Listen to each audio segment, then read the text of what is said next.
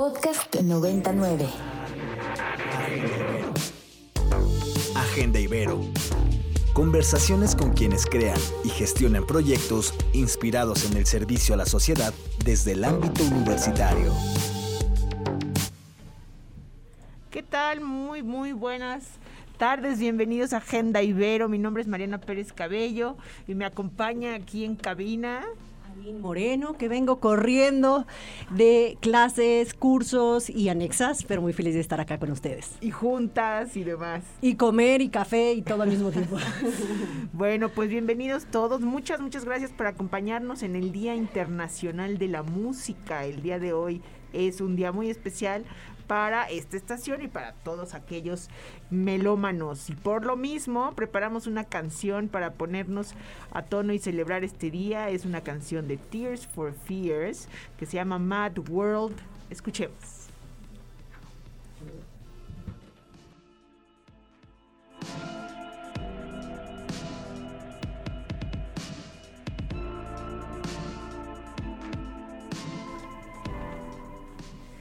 Sí, estamos aquí eh, celebrando el Día Internacional de la Música. Lynn, ¿cuál fue el último concierto al que fuiste? Eh, bueno, esto era en la época de Guns N' Roses, ¿no? Cuando yo era un poco más rockera, pero no, la verdad es que últimamente que fui al evento de Tony Robbins, ahí fue todo un concierto, ¿no? La verdad, la música, cómo se mueve en todos los ámbitos. O sea, ¿fuiste rockera? Era rockera de no bota negra y todo. No, no tanto. Ah.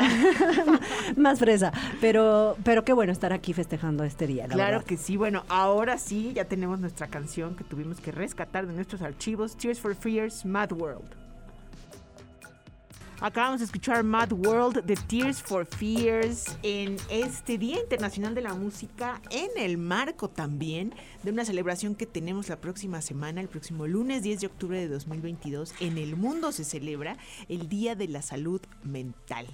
Aline, todos en algún momento vamos a tener un problema de salud mental. Es correcto, y es importante mostrar que no se trata de una enfermedad y tenemos problemas de salud mental, se trata del estrés, del rush en el que vivimos, de las actividades, ¿no? de muchas cosas. Entonces, yo creo que es importante hoy, justamente nuestra invitada con la que vamos a platicar, que nos hable de esto, o sea, ¿qué es la salud mental? ¿Qué es lo que traemos para aprender? Talleres y cursos, y ¿por qué no la presentas tú, Mariana? Claro, bienvenida, doctora Ana Paola Sáenz, ¿cómo estás?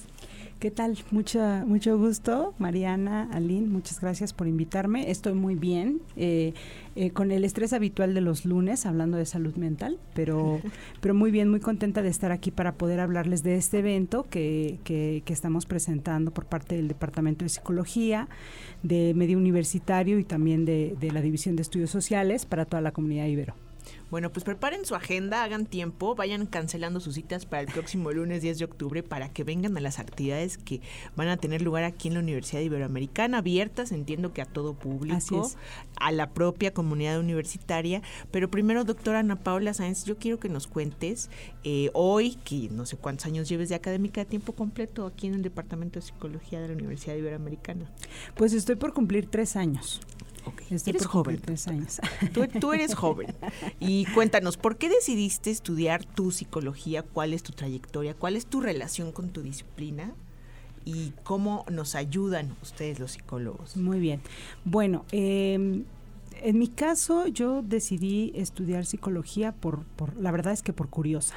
¿no? porque algo que tenemos que decir es que eh, quienes estudiamos psicología sí debemos tener una curiosidad por preguntas que a lo mejor son obviadas, ¿no? Eh, todos en algún, todos y todas en algún momento nos hemos preguntado por qué esa persona hace tal cosa, ¿no? Pero usualmente nos quedamos en la primera interpretación que se nos viene, o lo dejamos pasar, o armamos un lío tratando de investigar, ¿no? Pero eh, de alguna manera yo lo que me propuse fue investigarlo de forma eh, pues mucho más sistematizada, más científica y eso me llevó a la psicología.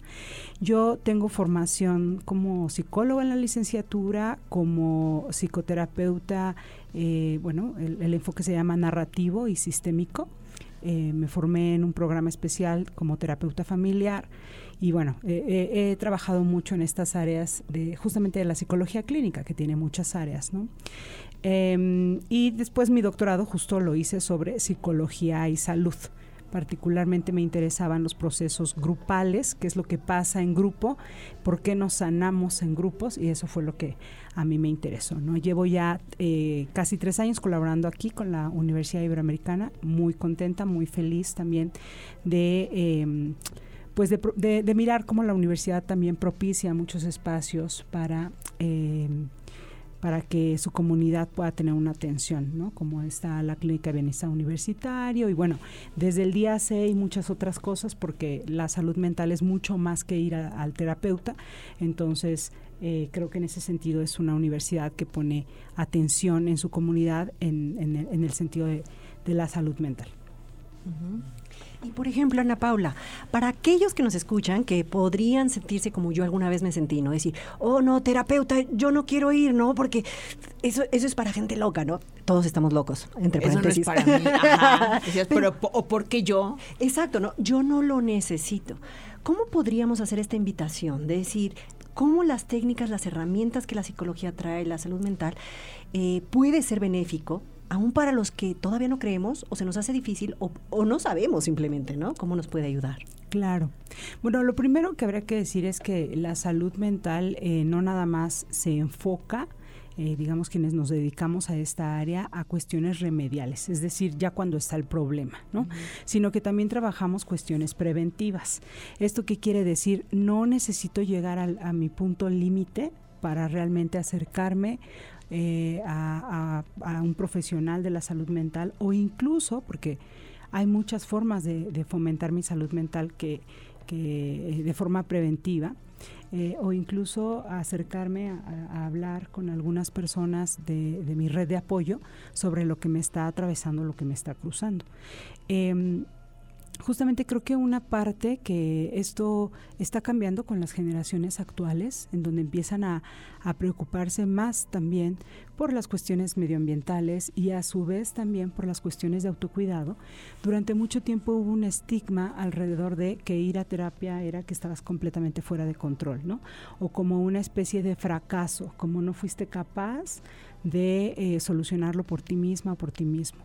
Actualmente las, las generaciones, mm, digamos, eh, de los 2000 para acá, comienzan a ponerle un poco más de énfasis a su salud mental, ¿no? Eh, porque finalmente nosotros también como parte del medio, del todo, nos damos cuenta que así como podemos llegar a tener situaciones de salud física que nos impidan seguir con nuestras actividades, también las cuestiones de salud mental nos paralizan, ¿no?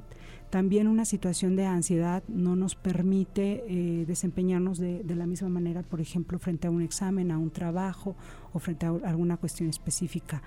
También nuestros problemas vinculares, ¿no? Cómo me apego, cómo me relaciono con otras personas, tienen un impacto directo en, eh, en quiénes somos y lo que logramos. Entonces, cada vez le estamos poniendo más atención a eso, a darnos cuenta que eh, somos un todo y que si bien em, eh, aún la salud mental en México, por ejemplo, sigue siendo una cuestión, digamos, eh, que puede atenderse a, distintos niveles. es todavía poco popular, ¿no? Que, que, las personas acudan de forma preventiva. Usualmente acuden a una psicoterapia o algún tipo de grupo de contención cuando ya hay un problema agudo. Entonces la invitación es que, que justo empecemos como a concientizar, ¿no? Que, que no pasa nada, que todos en, en, algún momento lo hemos llegado a necesitar, no nos hace, eh, digamos, menos fuertes o más débiles, ¿no? Sino que en realidad eh, el reconocer que necesitamos ciertos apoyos o poner atención simplemente a nuestro cuidado, pues es una parte integral de nuestro ser, ¿no? Y es algo que no tendríamos por qué negar. Oye, Ana Paula, ¿y cómo dices que no es, no, no es sinónimo de debilidad? ¿No? en el ser humano o de falta de herramientas tener un problema de salud mental mayor o menor, ¿no? O sea, grave o simplemente algo que, que, ya nos está dando señales de alerta.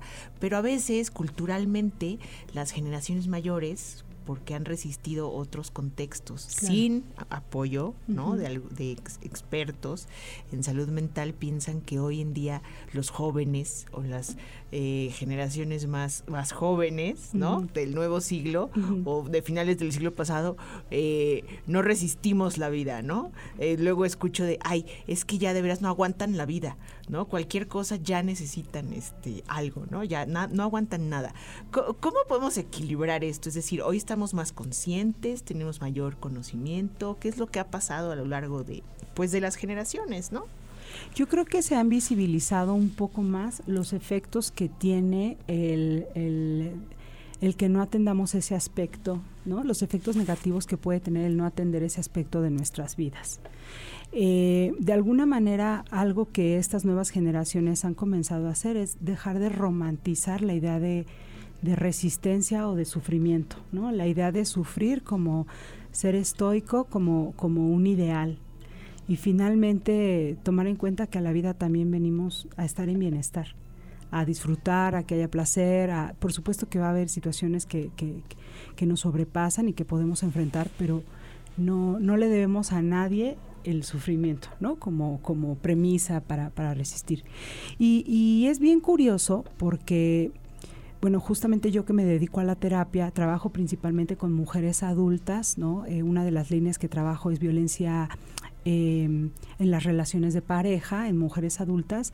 Y es bien curioso porque atiendo a muchas madres, ¿no? Que justamente lo que comentan es, ojalá hubiera ido, a terapia antes. Eh, ¿no? O ojalá, eh, y este es un proceso también bonito, eh, ojalá mi mamá hubiera tenido la oportunidad de, de, acercarse a algo así. Entonces, creo que sí estamos en un momento en el que empezamos a cuestionarnos si realmente necesitamos estar en sufrimiento y resistencia todo el tiempo, ¿no?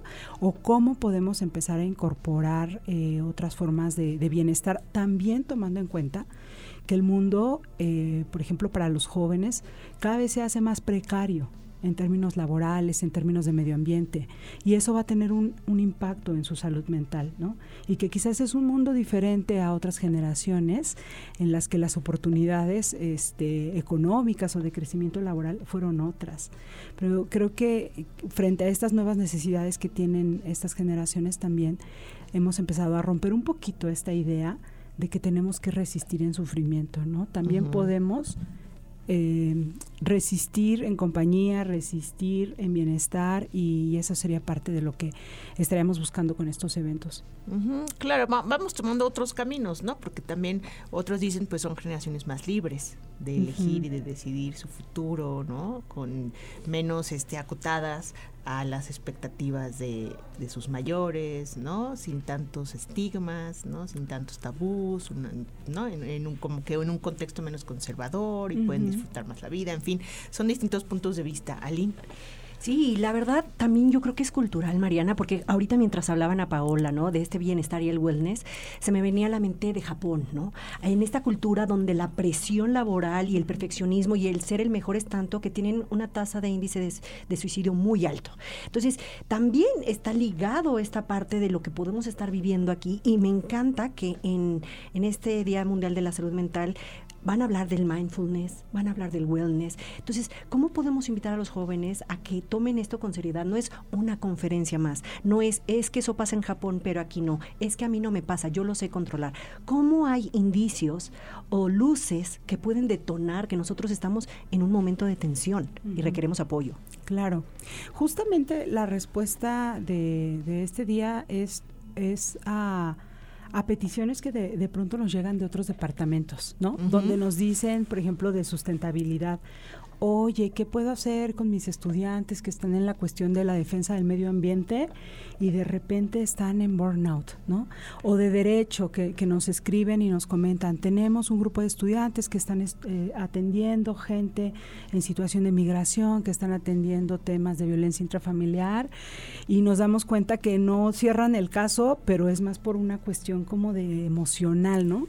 Entonces, de pronto de otros departamentos también nos surgía surgían estas inquietudes de cómo podemos atender eso. Digo, tenemos una clínica de bienestar universitario, los estudiantes y, las y los trabajadores pueden ir ahí, pero más allá de eso, eh, como, como bien comentaban ustedes, de lo que se trata es cómo empezar a poner el, el tema en la agenda, ¿no? Que empecemos a hablar de eso y ver de qué otras maneras podemos comenzar a trabajar nuestra salud mental sin llegar a estas cuestiones remediales, que es cuando ya estoy somatizando, ¿no? Todos los problemas gastrointestinales, que, que bueno, hay investigaciones muy interesantes sobre la relación del cerebro con el sistema digestivo, este, todos estos problemas en los que de repente los médicos empiezan a decir, me doy, ya hice estudios y no encuentro qué, ¿no? O estos problemas donde los estudiantes, en algo tan simple, dicen, es que sí lo sabía, pero al llegar al examen me bloqueé. Y los docentes dicen, sí, cómo no. Y no, sí, es la ansiedad que en ese momento está como tomando sus cuerpos, ¿no? Entonces, sí, justo parte de lo que de alguna manera queremos eh, poner sobre la mesa es que eh, tenemos una responsabilidad para con nosotras y nosotros mismos, ¿no? Respecto a nuestra salud mental y así como cuidamos nuestro aspecto físico, nuestra apariencia, nuestra imagen corporal como la queremos ver, pues también esta cuestión de, de salud mental va a impactar en todos los escenarios. Y si bien hay algunos espacios, sobre todo se ha mirado que en las sociedades industrializadas, pues es donde hay más altos índices de ansiedad, depresión y tristemente también la tasa de suicidio es más alta. Desafortunadamente lo que sabemos es que eh, entre los jóvenes, entre 20 y 29 años, es donde va a ocurrir el número más alto de suicidios. Y eso es algo que ya lo sabemos. También sabemos que para el 2030 la depresión va a ser la condición general, o sea, hablo no solo por encima de la diabetes, hablo condición general incapacitante en el mundo. Entonces, de alguna manera tenemos que poner atención a esto para ver si alcanzamos a revertir esos números y que nuestros jóvenes no entren en esas cifras, ¿no? La Ibero viene haciendo algunos esfuerzos al respecto. Hace 15 días tuvimos eh, justamente eh, una serie de actividades alrededor de la prevención del suicidio y bueno y esto justamente queremos abonar a eso no a que esas cifras eh, pues no nos impacten de esa manera Perfecto, bueno, pues para todos aquellos que en este momento em, están pasando un momento difícil o se están dando cuenta que la salud mental sí es un problema, que todos necesitamos ayuda o que tienen algún familiar, vayan abriendo la agenda, vamos a regresar a dar eh, los eventos más importantes que vamos a tener aquí en la Universidad Iberoamericana, abiertos a todo público el próximo lunes 10 de octubre por el Día Mundial de la Salud. Vamos a escuchar Serotonin, The Girl in Red. Acaban de escuchar Serotonin, The Girl in Red, para todos aquellos que están nivelando sus niveles de serotonina, ¿verdad, doctora Ana Paola? Así es, así es. Oye, ahora sí, cuéntanos todos de lunes. Tenemos que llegar a las 9 de la mañana para la inauguración. Sí, en la inauguración vamos a estar hablando un poquito sobre la salud mental aquí en la Ibero, ¿no? Nos va a estar acompañando la doctora Alma Polo, la doctora Mariana Dobrin y la doctora Sandra Montes Ellas van a estar inaugurando, pero después tenemos todo el día lleno de actividades, principalmente en dos escenarios. Una es el aula magna San Ignacio, el, es el S, el edificio S, y en la esplanada, justamente bajando las escaleras principales, bajando las letras, ahí vamos a estar con todo nuestro tendedero de actividades. Este, y bueno, realmente todas estas actividades las sacamos de encuestas que hicimos con estudiantes de distintas carreras, ¿no? Para saber qué era lo que les interesaba que pudiéramos abordar. Oye, eh, doctora Ana Paola, a ver, ¿cuál de estas conferencias que tenemos sobre el uso de redes sociales, la exposición a series violentas de TV, para todos aquellos que ven Criminal Minds y los asesinos seriales y no sé cuántas cosas que me ponen estresante ahí, me ponen muy estresada, el consumo de sustancias, eh, ABC de los primeros auxilios psicológicos, eh, yo sé que nos recomiendas todas, claro, pero ¿cuál sería alguna para sobre todo para los estudiantes hicimos tres en principal, ¿no? Eh, sobreviviendo a las redes sociales, que le hemos puesto como de mitos y realidades sobre las redes sociales, porque es una es algo muy concreto, las estamos utilizando muchísimo y la idea no es satanizarlas, sino más bien ver cómo podemos cuidarnos, más allá de la ciberseguridad, cómo podemos cuidar nuestra salud mental, porque sabemos que tiene impacto, por ejemplo, Instagram tiene un gran impacto en las cuestiones de autoconcepto, ¿no? Entonces, ahí es, eso es lo que vamos a discutir.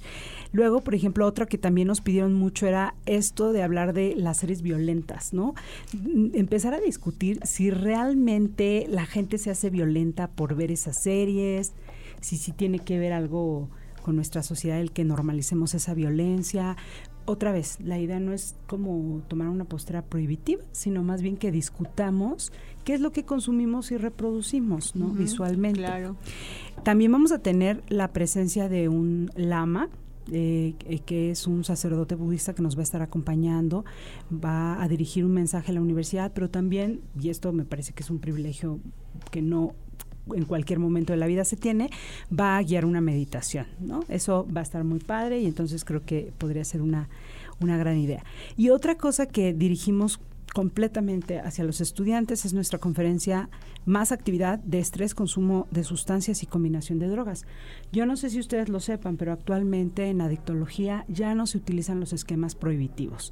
La idea respecto a las drogas no es satanizarlas y decir no las uses, sino más bien los esquemas preventivos, aquellos que nos permitan informar a las personas sobre lo que están consumiendo eh, y nos inspiramos ahí en una actividad que hacen en Estados Unidos en los en los tipo del Coachella y este tipo de festivales les entregan al entrar un panfletito que dice si combinas alcohol con esta otra y pone una calaverita, ¿no? O sea, como de eso jamás. Si combinas esta con esta otra, entonces queremos discutir un poco alrededor de eso para también como quitarle un poco de los mitos que hay eh, alrededor del consumo de drogas, ya sea los que por ejemplo, dicen que la marihuana es lo máximo para la memoria, ¿no? Porque hay mitos también que se van como a favorecer todo, o aquellos que castigan. Perfecto. Eh, ¿Dónde encontramos toda la programación? Doctora Ana Paula. En la página del Departamento de Psicología también eh, la hemos estado como difundiendo por, todos nuestros espacios, redes, todas nuestras redes. Eh, pero bueno, pueden entrar a la página del Departamento de Psicología, ahí está el programa, el programa completo. Nos pueden escribir al departamento, eh, em, me pueden escribir a mí, ana.saenz.ibero.mx. Eh, y bueno, y también estamos en, la agenda de la Ibero, ¿no? en la página principal.